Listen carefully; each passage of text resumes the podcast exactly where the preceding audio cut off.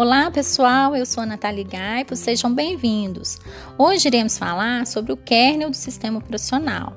O sistema operacional é o conjunto de programas com a função de gerenciar os recursos do computador, fornecendo a interface entre o computador e o usuário. Todo sistema operacional tem o seu kernel. Kernel é uma palavra inglesa que significa núcleo.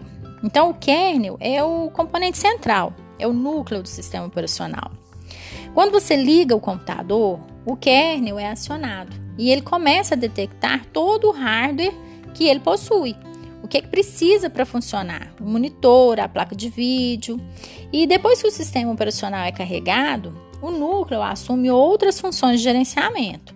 Então ele passa a ser o organizador de tudo o que acontece na máquina. Ele tem a responsabilidade de decidir a qualquer momento é, qual o programa que vai ser executado, quais os processos que vão ser alocados. E quando você conecta um dispositivo, um pendrive, por exemplo, no computador, o kernel age na gestão da memória e na comunicação dos arquivos que estão nesse pendrive com os programas e o hardware. Então, o kernel é o responsável por fazer a ligação entre o hardware e o software do computador. E ele tem o objetivo de gerenciar o computador e permitir que os aplicativos sejam executados e façam uso dos recursos dessa máquina. Então, as suas funções são a de gerenciar os processos, né? Cada processo ele pode entrar e sair do processador várias vezes e é o kernel que é o responsável por decidir é, qual processo vai ser alocado naquele momento.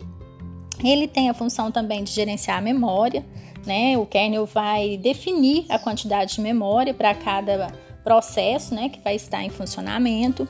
Ele vai gerenciar a entrada e a saída, né? Vai gerenciar os dispositivos como monitor, mouse, teclado e vai gerenciar os sistemas de arquivo. Ou seja, em linhas gerais, a parte funcional do sistema operacional é o kernel.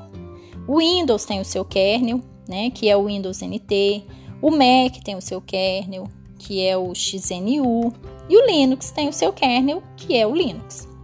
Então é isso, pessoal. Hoje a gente conheceu um pouco sobre o kernel, né? Eu vou ficando por aqui. Um grande abraço para vocês e até breve.